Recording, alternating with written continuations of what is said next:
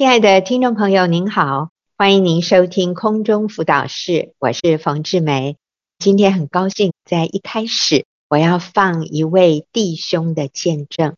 这位弟兄的见证播放完之后，我要请他的组长，也是一位弟兄，来跟我们做一些回应。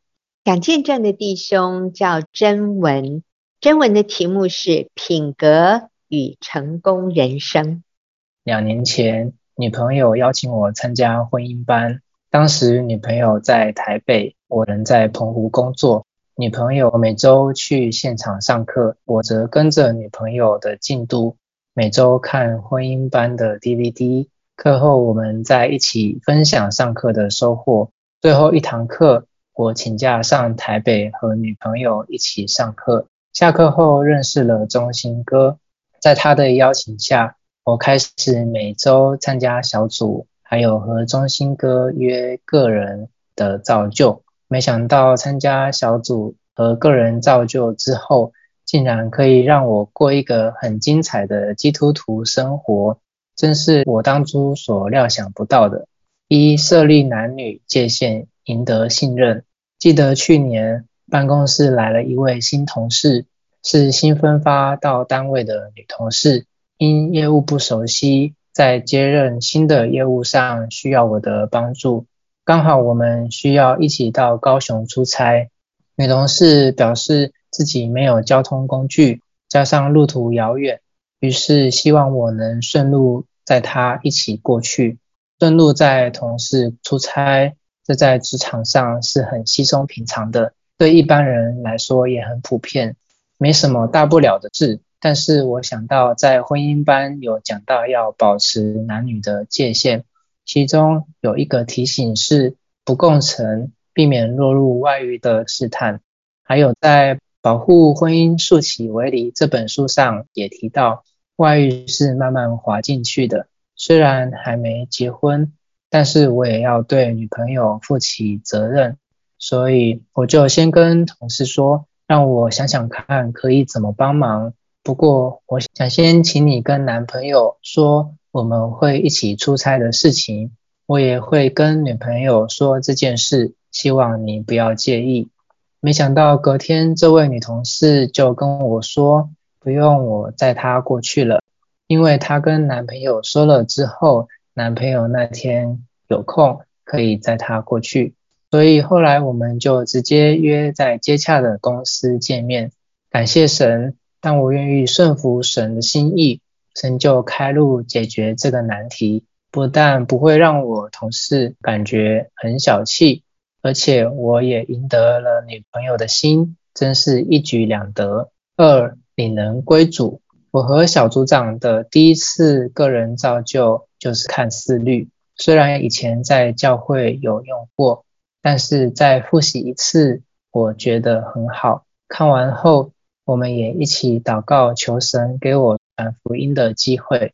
有一天准备要下班之前，和同事聊天，他提到他有和上帝祷告。我心想，不知道你说的上帝是谁？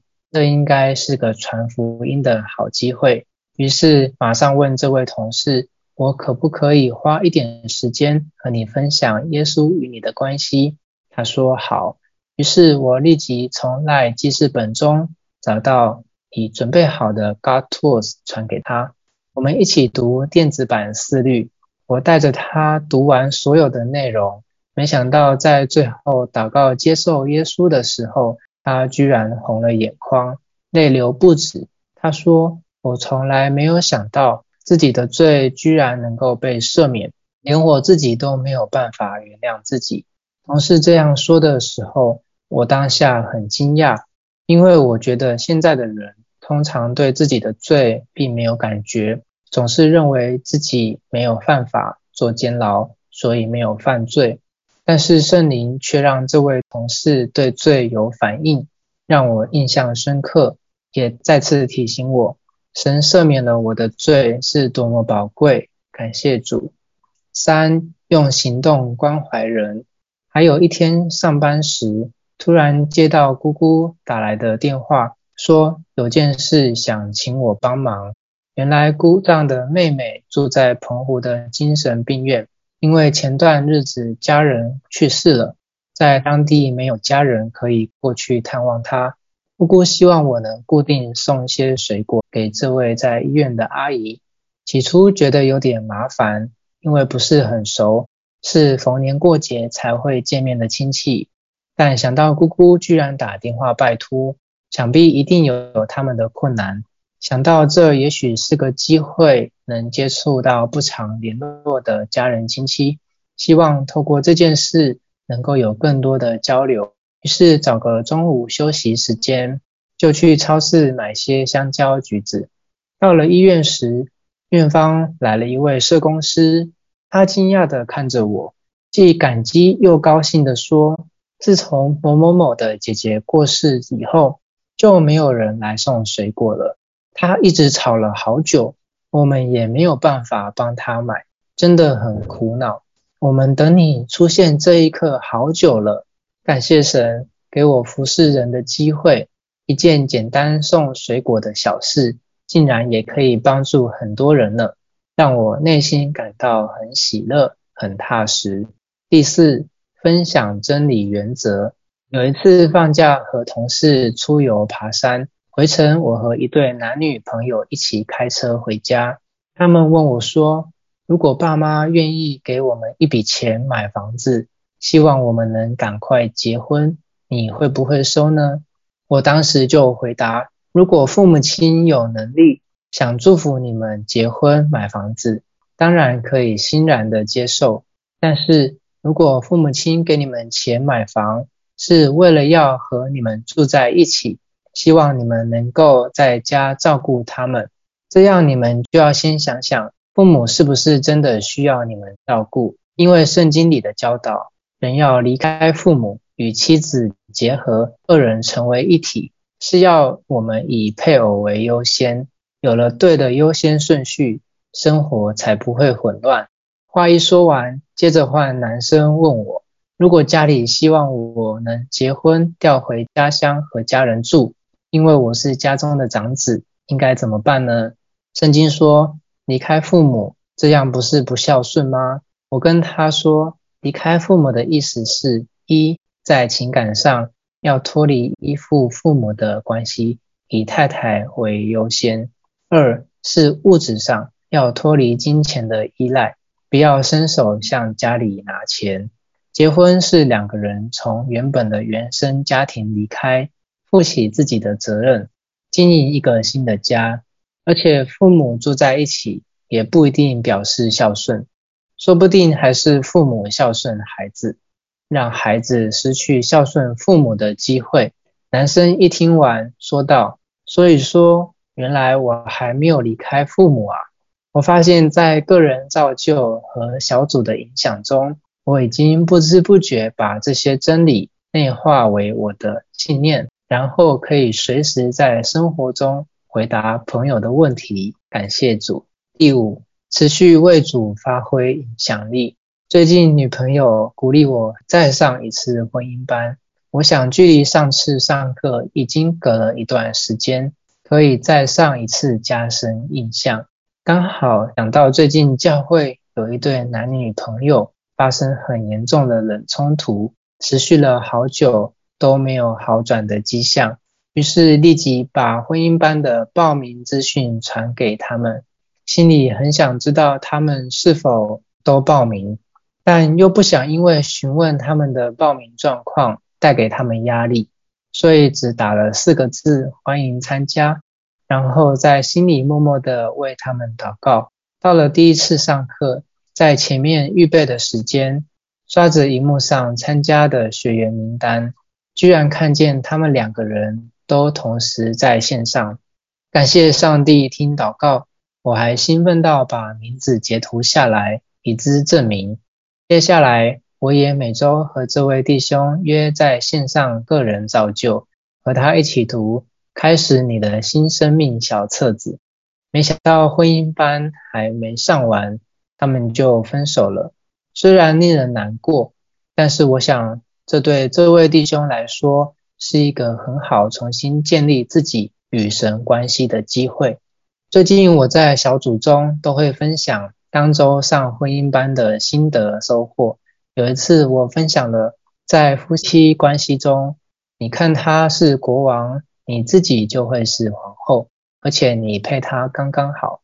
以及改变配偶是上帝的事，加满油箱是我的责任。加满油箱的意思是用爱的表达，鼓励、支持、接纳、赞美对方。后来换另外弟兄分享，他说很感谢我我分享的这两段收获，因为他本来今天小组打算要来好好抱怨太太许多不好的事，但后来听到我的分享之后，他就决定不抱怨了，还不忘叫我再清楚地念一次，他要写下来。感谢主，虽然我还没有结婚，但是也可以因为分享真理而使人得到帮助。第六，将结果交托给主。以前我在造就人的时候，会因为对方的状态而影响自己的心情，我会担心对方如果没有成长，是因为我的表现不好。这让我在造就人的时候感到很有压力。后来小组长跟我说，造就人是要帮助人与基督连结。这就像是保罗说：“我栽种了，亚波罗浇灌了，唯有神叫他增长。当人与基督连结，自然就会成长。”我听完这段话，突然觉得好轻松，因为神是所有一切的源头。我只需要帮助人回到基督面前，寻求从上头来的能力，他们自然就会成长。当我看到他们成长，我也会越来越享受造就门徒的过程。感谢主，这样的生活真的很精彩，有意义。谢谢大家，好感动哦！好，谢谢这位年轻的弟兄真文。这么样单纯的分享他的生命故事，我们休息一会儿，等下我就要请他的组长钟心跟我们一起做一些回应。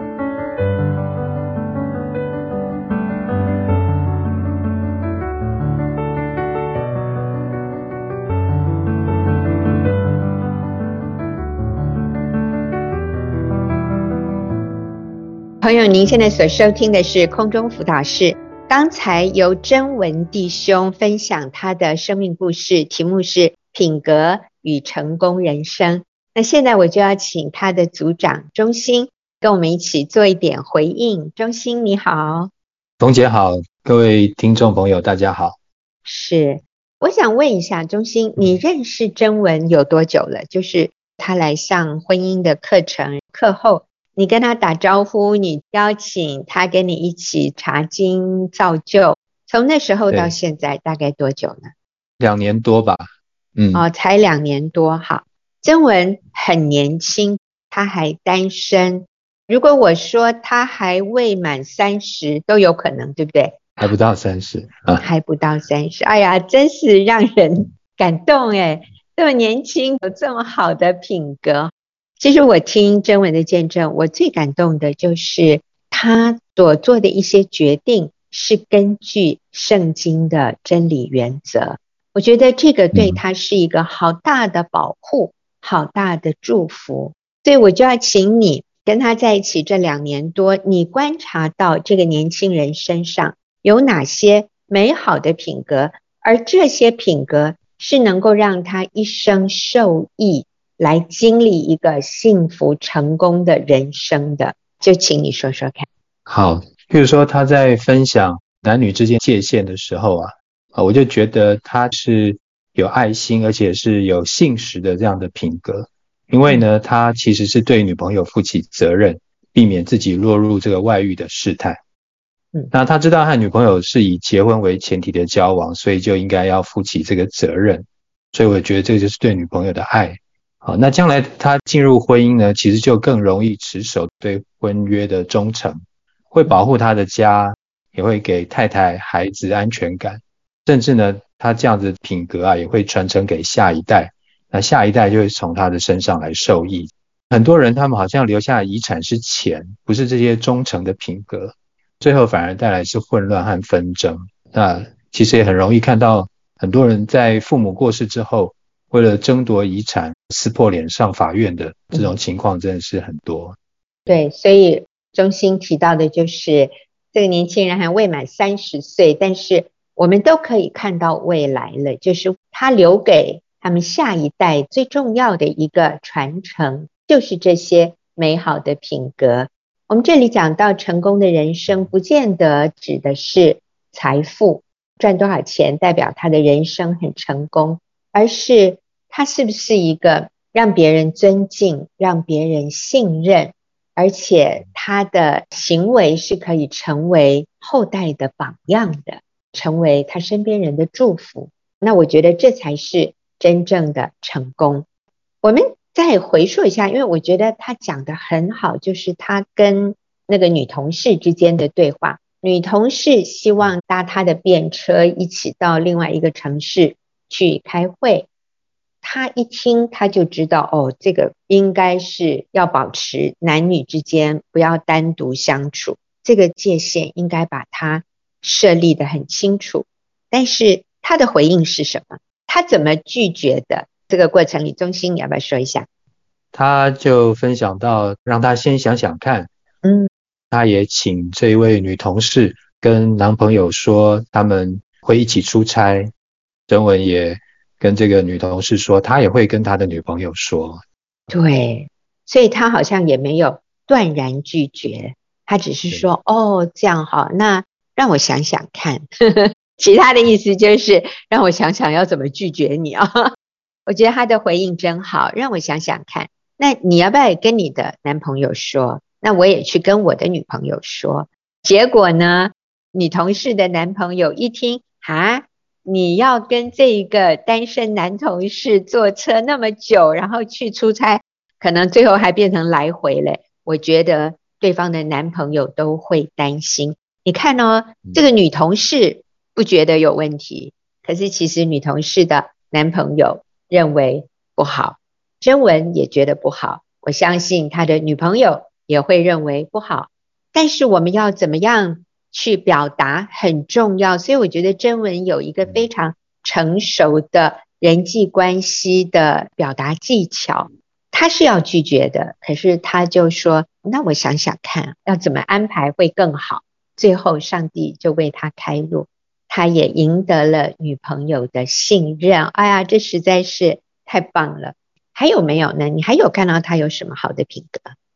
我觉得他有一个品格就是以神为乐。他讲到就是有一个同事啊，啊，跟他谈到说他曾经跟上帝祷告的时候，嗯，也就是说他不会觉得就是跟同事分享自己的信仰啊是很尴尬的事情，而且呢。是把自己好像放在这个光明里面，啊，而不是自己躲起来，别人不知道我是一个基督徒。那当别人不知道我是一个基督徒的时候，可能我的一些行为或什么就不会被看见。那我觉得这会帮助他警醒，啊，也会让他心里面是喜乐满足的。那我觉得人呢，其实都喜欢跟这些积极正面的人来往。那我觉得这也是一个很好的一个品格。是，其实我听到这个部分，我非常感动。我看到真文，他是看重他所做的事情是有永恒价值的。当我们是为了神的国度，我们为了福音，我们勇敢的向人介绍基督的信仰，是在永恒里面存留不会朽坏的财富。所以，当我们这样做的时候，他说，他就觉得过得很喜乐、很踏实。我觉得一个成功的人生一定要有这一个元素，就是我们是有使命感的。我们不是只为自己而活，而是我们愿意去帮助我们身边的人，让他们也经历到这个永恒的盼望，让他们跟这位永恒的神建立关系，让他们也经验到。罪得赦免的喜乐和永生啊，我觉得真的是让我们人生成功很重要的一个元素，就是我们所做的是有永恒价值的，是讨神所喜悦的。我也注意到还有他讲的一个故事，就是他的姑姑请他去关心一个亲戚，对他来说，这个可能就是要花他大半天的时间，他也愿意。那你觉得这件事情是有什么样的一个品格？我觉得他要付出这个爱心、恩慈哦，其实需要舍己，因为他需要利用自己不是上班的时间、休息的时间，带着水果到医院去探访这个人。嗯，当他把这个恩慈给别人的时候。我相信别人也会用恩慈来回应他，这样。那最后也看到，当他带着水果去医院的时候，这个社工师啊，他的表达是既感激又高兴。对真文来说，他也觉得很踏实、很喜乐。那我觉得，当他做了这件事情，有这样的感受和体验，其实就会鼓励他继续这样做，会带来人际关系很正面的影响。因为我相信一个人的这个喜乐。不是从为自己争取什么东西得来的，而是能够付出，也就是说，或者是能够服务别人，或者是说服侍别人。嗯，是。还有他跟他的朋友同柴在聊天的时候，他也会把圣经的真理很自然的带出来，讲到，嗯，呃，正确的优先顺序应该是以自己的婚姻、自己的配偶两个人先合一，然后再一起。嗯来孝顺父母，他愿意给人这些合乎真理的建议。嗯，最后他也提到说，他在帮助人在信仰上造就他们的时候，他经验到他不需要为那个结果负责，他要把结果交托给主。他做他能做的，对方愿不愿意成长，愿不愿意信靠神，这个结果。他可以交托给主。他说，当他明白这个真理之后，他就突然感觉到很轻松。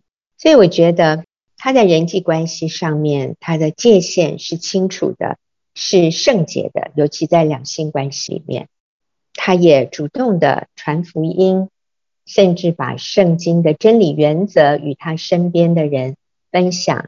然后他对于甚至他不认识的人，他也是充满爱心。愿意买水果送过去关心对方，还有刚一开始我们提到的他的女朋友，他未来的妻子是可以非常信任他，对他有安全感的。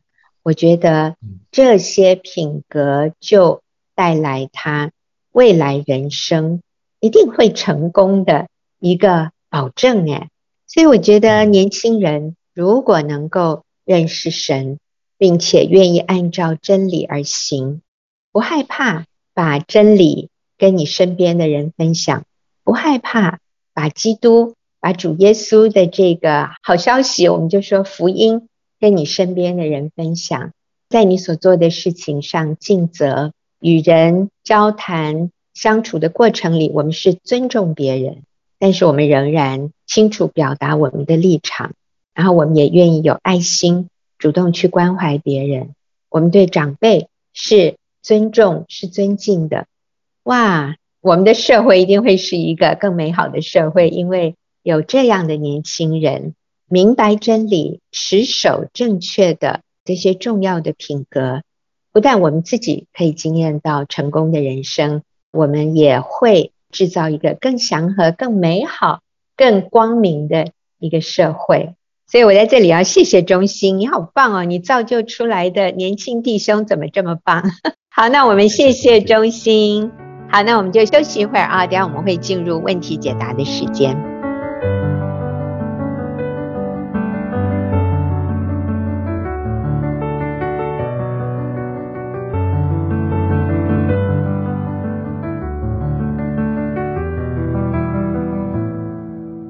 进到我们问题解答的时间，今天跟我一起回答问题的是秀敏。秀敏你好，冯姐好，大家好。啊，是，那我们今天要回答两个问题。第一个问题呢，是一位妻子，她说：“我的婚姻三十八年了，婚姻中最难以启齿的是先生的精神外遇。最近的一次是跟教会一位年轻姐妹有暧昧的关系。”有一天，我跟先生面值，他竟然默默的什么话都没有回答，似乎默默的承认了。我觉得这是他上瘾的行为，我很痛苦。请问这个婚姻还有救吗？好，秀敏，我看了这个问题啊，我真的能够体会这一位提问姐妹她里面的伤痛，是还有一种无助，甚至觉得好像没有盼望，好像先生这个上瘾的行为会一直重复，好像没有办法除根。但是我很敬佩他的是，他没有提出来。要离婚，他只问这个婚姻还有救吗？我认为他很想救他的婚姻，他没有要离婚，他要持续下去，只是他现在觉得好挫折、好灰心、好无助，没有盼望诶。所以秀敏，我们一起来鼓励他。是，他说还有救吗？我觉得我们只要在基督里面。一定是有救的，一定是有盼望的。对，那我想这样一定是一个很心痛，觉得自己很被否定，很被拒绝，好像自己很没吸引力。先生为什么撇下妻子，一直在外面有这些精神上的外遇，好像自己很被否定，怀疑自己是不是自己做得不够好，会有这些很复杂的情绪。但是我想，我们要知道一个行为的外表，其实背后有一些根本的问题需要被解决。我这样看来，先生是非常没有自信的，非常需要被建立自信。所以我也先提供学员有一本书，叫做《建立配偶的自信》。这本书可以参考。我觉得做妻子的，我们可以透过神给我们的位分，给我们的角色来帮助先生，因为我们找不到一个正确的方针、正确的方法，所以我们好像只能生气，只能难过。其实我们回到基督的里面，我们再一次去确定我们做妻子的角色，我们是一个帮助者，所以我们怎么样在靠着基督，靠着神来帮助我们的先生脱离这样的一个罪。我想，呃，首先建议做妻子的先来到神面前，确定自己与神的关系。有很多的情绪，有很多的受伤，我们需要来到神面前得医治、得力量。再来就是我们看到罪一直持续，如果是我，很难去敬重我的先生。我们真的是回到神的里面学习，不是因为他的行为，而是因为他就是我的先生，所以我学习敬重他。通常最不好的方法就是用所谓的面指，就是我们用指控、定罪、揭穿，其实目的是想要让他改变，可是这个可能是让一个罪人更容易隐藏起来，不愿意改变的方法。我想到的是彼得前书四章八节那里说，最要紧的事，其实这个最要紧的事的意思就是最首要的事，最重要的事就是要彼此切实相爱。那那个切实的意思就是充满热诚的，充满热切的，就是很主动、很全然的去爱对方。因为后面这句话，因为爱能遮掩许多的罪。那个爱就是前面这一个爱，嗯、不是人的爱，那是 agape 的爱，这是一个神的爱。神在我们里面，我们可以去爱先生，接纳先生。那我觉得先生很需要被仰慕，很需要被肯定，嗯、还有就是很需要花大量的时间去陪伴先生。不要让他进入一个孤单。通常我觉得一个人里面，他很孤单，他很需要被确定他是有价值的，他才会被这些外面的有人仰慕他，有人靠近他，他就被吸走。就是他里面很缺乏这些，所以我想妻子可以满足先生的这个部分，就是帮助他建造他，让他知道。他是被妻子仰慕，被妻子看重，妻子花大量的时间陪伴先生。我觉得在陪伴的里面，就是去了解他、怜悯他，还有就是饶恕，学习去饶恕他。嗯、我知道这些都很不容易。我们短短的几分钟讲这些，我知道这是一个很不容易的功课。但是箴言说，爱是遮掩一切的过犯，跟那个彼得前书这边讲的一样。有一个牧者他说这句话，或者彼得前书刚刚讲的那一句，爱能遮掩许多的罪。他说这句话，首要的条件是我们要先成为那个被遮掩。我们需要被神的爱来遮掩我们自己的罪，否则我们很容易因为看到配偶的罪，然后落入论断批评的罪里面。所以我的意思是说，这位妻子很需要先被神的爱充满，先被神的爱医治，他才有能力去帮助先生。阿门，阿门，讲的真好。我也要补充一下，通常我们看到一个犯错的人，我们希望他。回转，我们希望他悔改。我们很自然的做法就是，我要让他知道他错的有多离谱，就是我要去定罪他，我要让他知道这件事情是错的。所以我就一直要加强，我一直要去强调他犯罪了。你知不知道你犯罪了？你知不知道你这样做让我多痛苦？你知不知道？将来你会有多恐怖的审判在那里等着你？反正我们就是一直要去加强那个罪的可怕，那个罪的错误。好像这个人不知道他所做的是错的，所以我们一定要让他知道这是错的。各位，我真的要说，这个用途不大，而且这个是魔鬼的做法。魔鬼就是要定罪我们，但是上帝是要用他的爱，他的赦免。吸引我们，所以我真的要说，我们要停止这样所谓的面质质询他，我们就不要再做了。一个人不需要知道他有多罪恶，他有多 guilty。一个人需要知道，就算你这么糟糕，但是我仍然爱你。我们需要告诉他，他做的那九十九件对的事。而不是一直去强化他做的那一件错的事。所以有一个姐妹，她好可爱。她说，当她刚听到我们的教导，说要写给先生一百个爱你的理由，她说她写到第四十个，他就觉得没办法了，枯竭了。他已经绞尽脑汁，无法再写多一项。他觉得最后都已经有点在随便瞎掰了。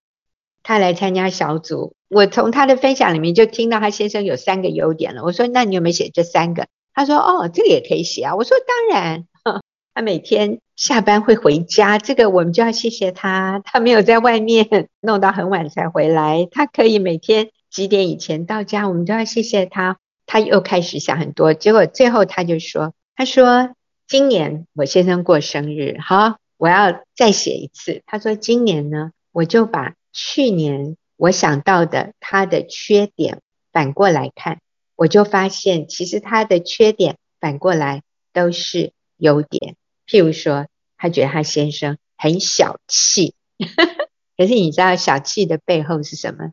就是他先生很谨慎，很精打细算，他先生很简朴，不奢侈浪费。那以前他会觉得他先生好限制他哦。让他都不能花钱，又不是没有钱，干嘛那么小气，那么舍不得花钱？可是他现在看到，就是因为他先生精打细算，所以他们有存款，他们没有负债，他们没有很高的贷款，他们可以活得很轻松自在。他说，当他把他认为他先生的每一个缺点拿出来，反过来，你就会发现他有优点。这位姐妹。我觉得你先生应该是一个很愿意关心别人的人，所以他容易落入暧昧的关系。我们要不要说，老公，你很有爱心？我觉得这真是上帝给你的恩赐，你就在这个部分去肯定他。你先生有为你做的什么？你学习说一句话：谢谢你对我这么好。那我刚刚讲的那位姐妹呢？她说这一年下来。他们的关系有很大的改善。他先生就说：“老婆，你知道我最喜欢听你讲的一句话是什么？就是你为什么对我这么好？” 哦，我们小组很流行这句话。老公，你为什么对我这么好？谢谢你对我这么好。他后来就常常对先生讲这句话。先生说：“哇，每次你讲这句话，我心里就觉得我实在是太幸福了。我好喜欢听你讲这句话。我相信每一个男人都喜欢听到太太讲这句话。老公，你为什么对我这么好？好，我要对这位提问的姐妹说，虽然你先生做了。”这些让你极度极度受伤的事，但是我看到的是，他知道他错了。你说他就安静不讲话，他是有羞耻心的，他是有是非之心的，他知道他自己错，这一点就很棒了。他没有跟你辩解，他没有反过来指控你说，那你知道你做了什么，我才会这样。你先生没有这样子，他没有要你为他的罪负责。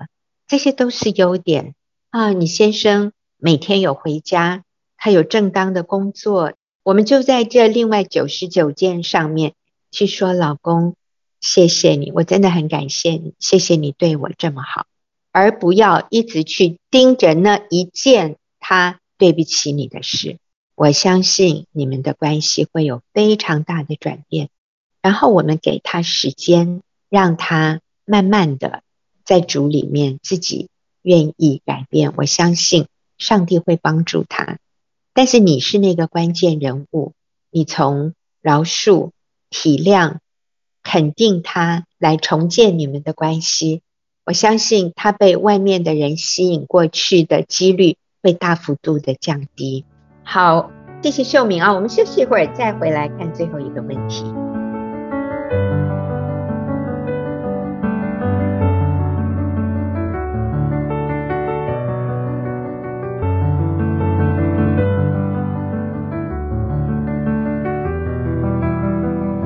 我们的下一个问题是一位女士她问的，她说：“我先生在两年前投资朋友一千多万，但是先生另一项的投资失败，产生新的经济缺口。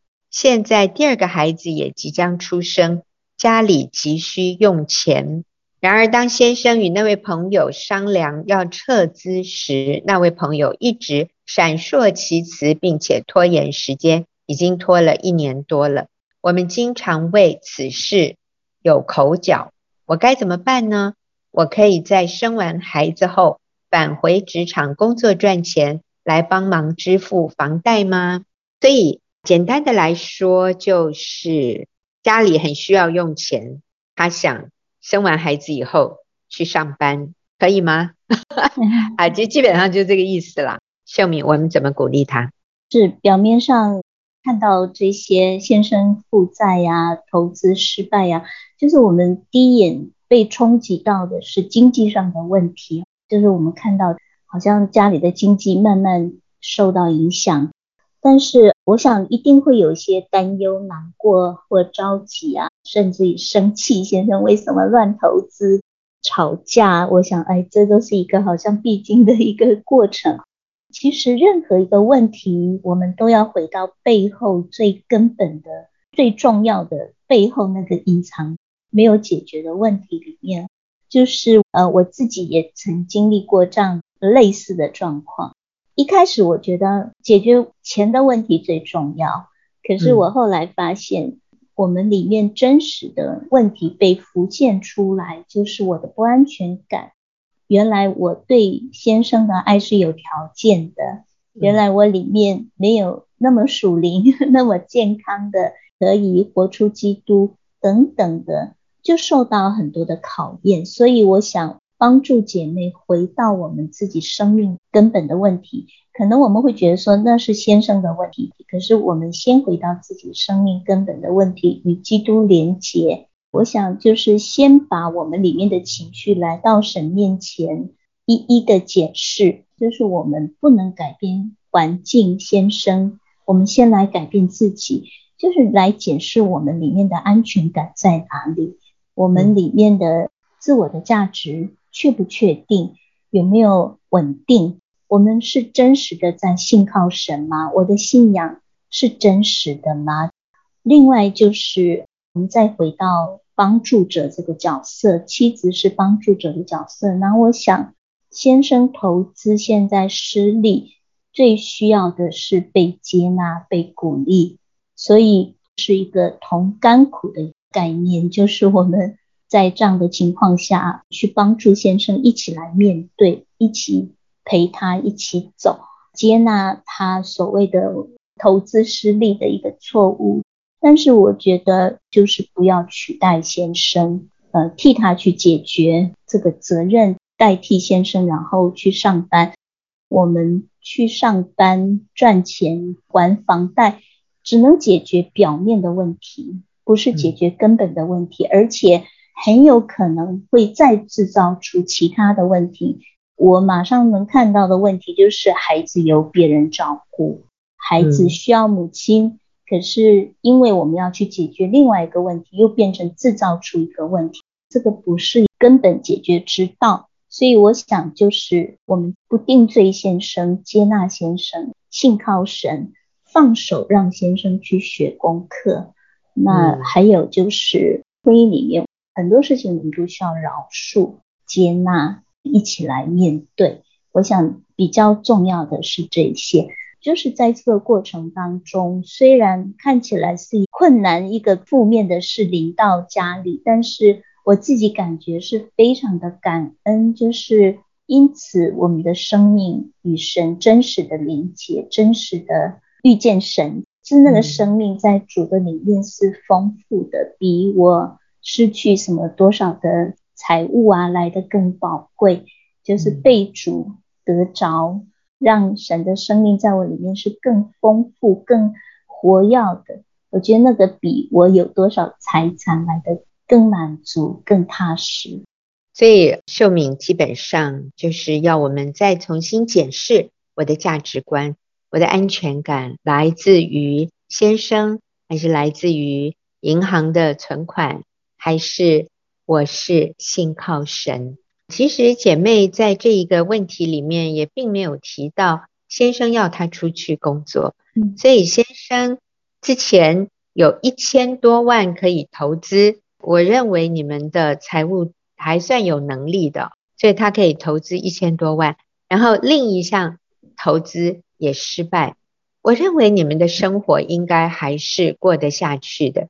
你说你要不要去上班来还房贷？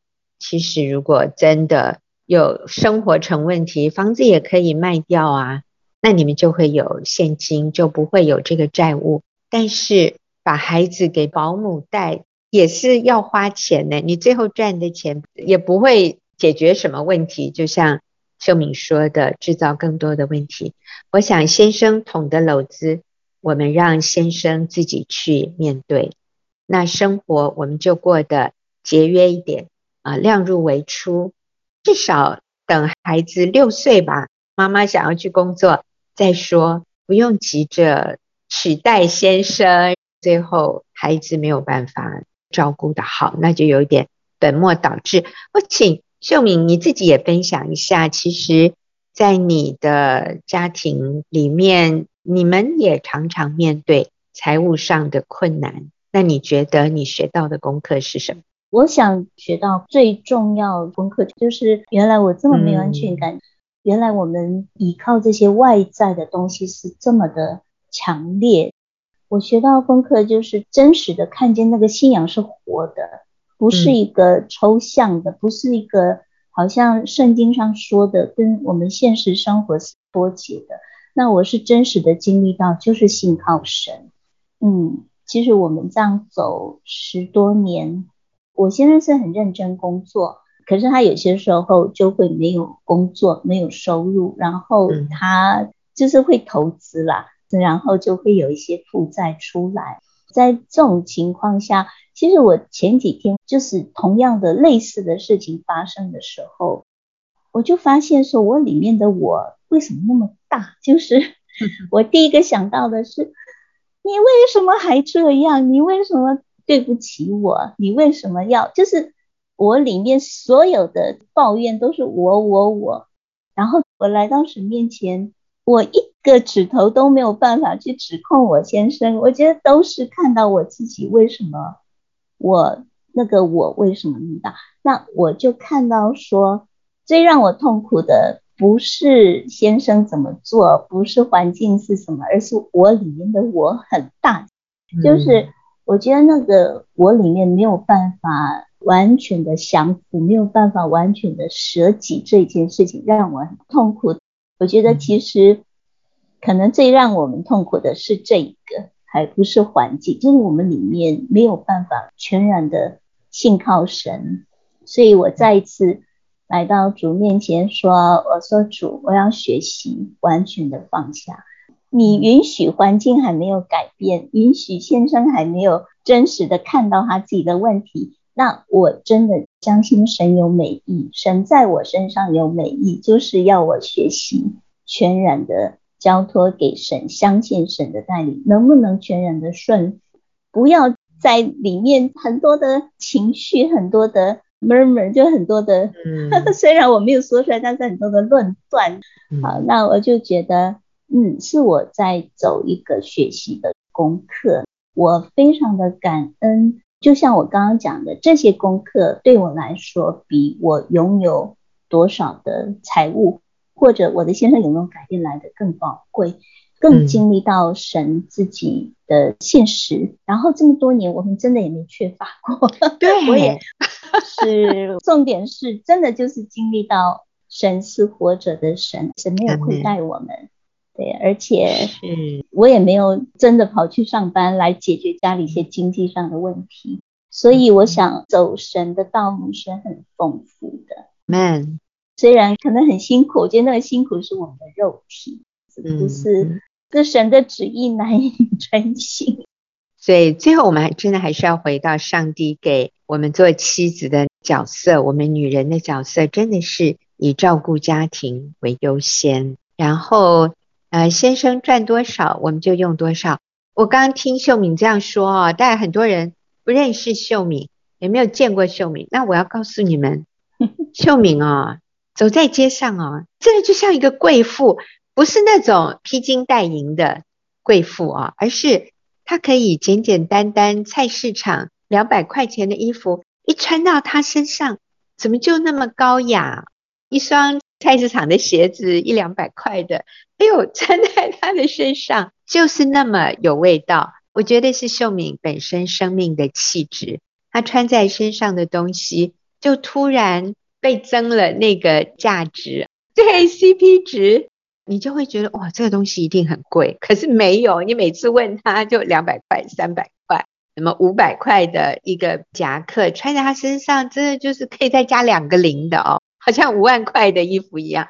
秀敏有这种能力啊，我觉得是她里面散发出来的美丽温柔，所以她过得很高雅，然后让人觉得跟她在一起就是很舒服。她是很能接纳。然后在基督里很满足的一位才德妇人呢，所以我觉得这个跟我们拥有多少金钱、拥有几栋房子，秀敏他们仍然是租房子住，可是住得很舒适，他把他的家弄得很棒，我就知道是这样哈。所以这个真的跟我们银行里有多少存款无关，而是我心里信靠的是什么。我的安全感从哪里而来？好，那就谢谢今天听众朋友的收听，也谢谢秀敏啊、给我们的回应。那我们就下个礼拜再会喽。Thank you.